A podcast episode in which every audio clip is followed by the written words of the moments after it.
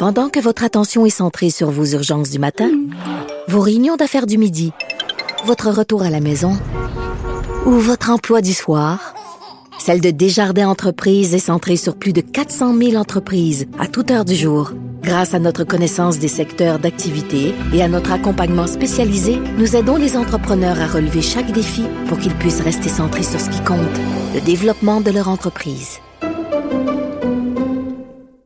Bon, on parle avec un pomiculteur et on va lui poser les vraies questions parce que euh, du haut de notre cité, là, pendant que nous, on habite en ville et qu'on est complètement déconnecté de la réalité des agriculteurs, on a toutes sortes d'opinions euh, sur la façon dont ils devraient cultiver euh, leurs légumes, leurs fruits, sur la façon dont ils devraient étendre ou pas des pesticides. Et c'est beaucoup plus compliqué que l'on pense, cette histoire-là de pesticides. Je parle tout de suite avec Hugues Lavoie qui revient de son verger pomiculteur de son espèce à la pommeraie d'or de Rougemont. Bonjour, Monsieur Lavoie.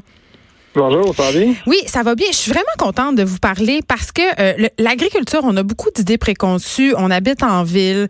Euh, on lit toutes sortes d'affaires sur le Roundup, le glyphosate. Euh, ça va être interdit à Montréal. On a bien peur. Moi, la première, je gratte mes pommes à l'épicerie avec mon ongle, puis c'est blanc. Je capote. OK? Mais vous, là, vous en cultivez des pommes. J'imagine vous en mangez, vous en donnez à, à votre famille. Est-ce qu'on peut dresser un portrait de qu'est-ce qui se passe avec les pesticides les pommes, c'est-tu bon, c'est-tu pas bon? Allez-y. Ben, en fait, euh, la culture de la pomme, c'est une culture qui est, pérenne. C'est qu'à chaque année, euh, c'est pas possible pour nous de faire des rotations. Fait que euh, c'est sûr que euh, il faut absolument pouvoir contrer les maladies. Sinon, les, maladies s'installent, puis d'année en année, ça va être, ça va toujours être, pire, puis on va perdre la récolte. mais les pommiers, c'est-tu euh, c'est-tu beaucoup touché par les maladies? Autrement dit, euh, la pomme, c'est-tu capricieux comme fruit? C'est un des fruits qui utilise le plus de pesticides au Québec. OK, donc je fais bien de paniquer, là. Je fais bien de gratter ma pomme avec mon long ongle qui est plein de vernis à ongles en passant. Pas, nécessairement. En fait, tu viendrais dans le verger, cueillir une pomme, euh, à la fin octobre, tu gratterais ton ongle, tu, ferais la même affaire. C'est pas nécessairement des, des, pesticides que tu enlèves, ça peut être juste une, une couche de, de, que la pomme a sécrétée par elle-même. OK, c'est pas vrai que vous tirez les pommes là, pour qu'on qu'ils soient plus luisantes. En fait, euh, en fait. Je suis contente de vous faire rire de même après-midi. en fait, le cirage des pommes est fait euh, au poste d'emballage. Oh mon Dieu. Donc, on est-tu fou dans la tête d'avoir besoin des légumes puis des fruits parfaits de même? Parce que la raison pour laquelle, en ce moment, on, a plein de pesticides puis qu'on on, exploite nos champs de cette façon-là, c'est parce qu'on veut, euh, puis corrigez-moi si je me trompe, vous êtes là pour ça, Monsieur Lavoie, des légumes, des fruits parfaits et surtout en quantité et tout le temps.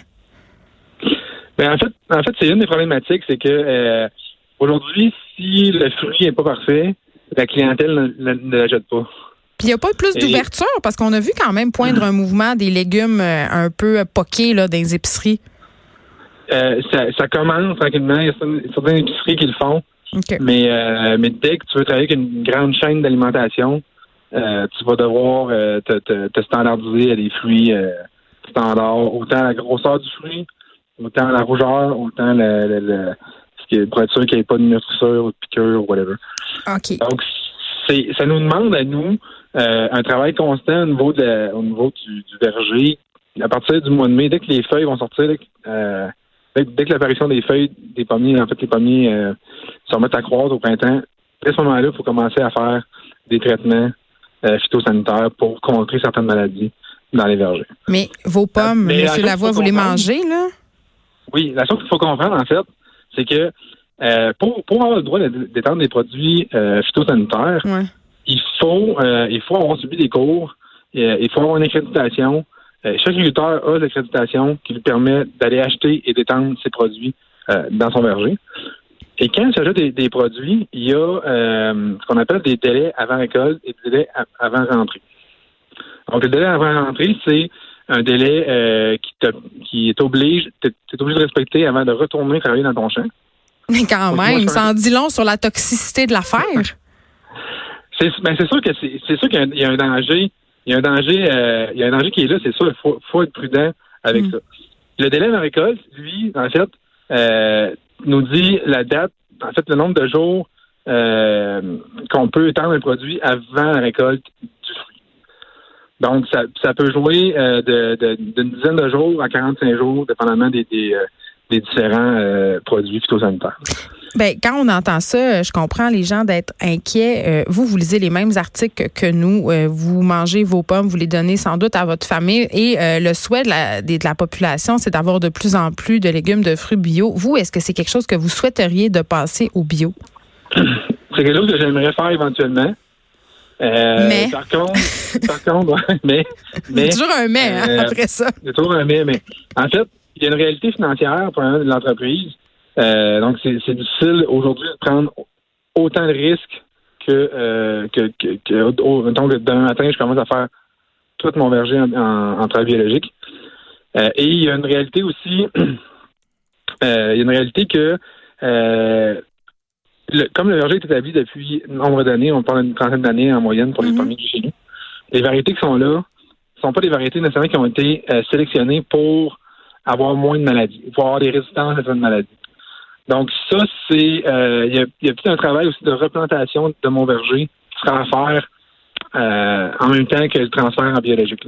Donc ça prendrait combien de temps à euh, faire cette transition-là? Ben, une transition biologique, en partant, si je décide en, en, en 2020, je hmm. décide que je commence à, travailler uniquement biologique, avant de dire que j'ai un fruit biologique, ça va prendre trois ans. Ça va aller en, à ma récolte 2023. Mais ça, c'est des pertes financières énormes, j'imagine? C'est pas nécessairement des pertes financières énormes, mais le risque que qu'on prend, euh, en fait, c'est que pendant ces trois années-là, hmm. euh, tu peux pas euh, tu peux pas dire que tu es en, en, transition biologique, tu peux pas dire que ton fruit biologique, même si tu n'utilises plus d'entrée chimique, parce que euh, parce que t'as pas t'as pas l'accréditation. En fait, ça prend vraiment il y, a, un délai de trois ans entre. Puis est-ce que le gouvernement euh, est-ce que le gouvernement vous offre une forme de soutien pour cette transition-là? Oui, oui, il y a, beaucoup d'ouverture euh, au niveau du ministère de l'Agriculture. il y a des subventions qui sont données pour faire, faire la transition en, du bio conventionnel au bio. Donc il y a, il y a aussi, il y a aussi sans être biologique, il y a, euh, il, y a des, il y a des subventions pour améliorer certaines techniques et utiliser moins de euh, d'intrants chimiques, d'intrants phytosanitaires. Euh, exemple, allez-y. Pour vous donner un exemple, c'est euh, exemple, pour, au lieu d'utiliser l'herbicide, on pourrait on pourrait avoir une subvention pour acheter une faucheuse qui nous permettrait de passer entre des pommiers sans briser de pommiers.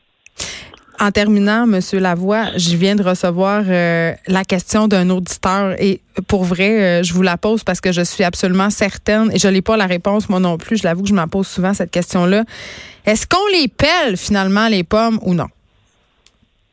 Est-ce qu'il faut les peler avant de manger Oui, ah, par rapport aux pesticides. Moi, je ne le fais jamais euh, parce que le délai avant avant récolte, c'est quasiment impossible de ne pas respecter. Fait qu'on on les lave puis on est correct. On les lave on est correct. OK. Euh, c'est, moi, moi, à mon avis, à moi, euh, si on venez cueillir des pommes chez nous, c'est nous, chez nous, c'est un verger qu'on offre à la, la clientèle vient faire l'autocueillette. Ouais. Si vous venez cueillir des pommes chez nous, euh, il n'y a, pas de chance que vous trouviez un résidu de pesticides sur mes pommes. Hugues Lavoie, merci. Vous êtes pomiculteur à la pommeraie d'or de Rougemont. Euh, il y a une vidéo euh, sur le site web du euh, de Tablette pardon, qui est consacrée à votre pommeraie et vous vous prononcez justement sur cette question des pesticides. Merci beaucoup de nous avoir parlé. Puis on va vous souhaiter peut-être bonne chance pour votre transition vers le bio. merci, ça plaisir. Merci à vous.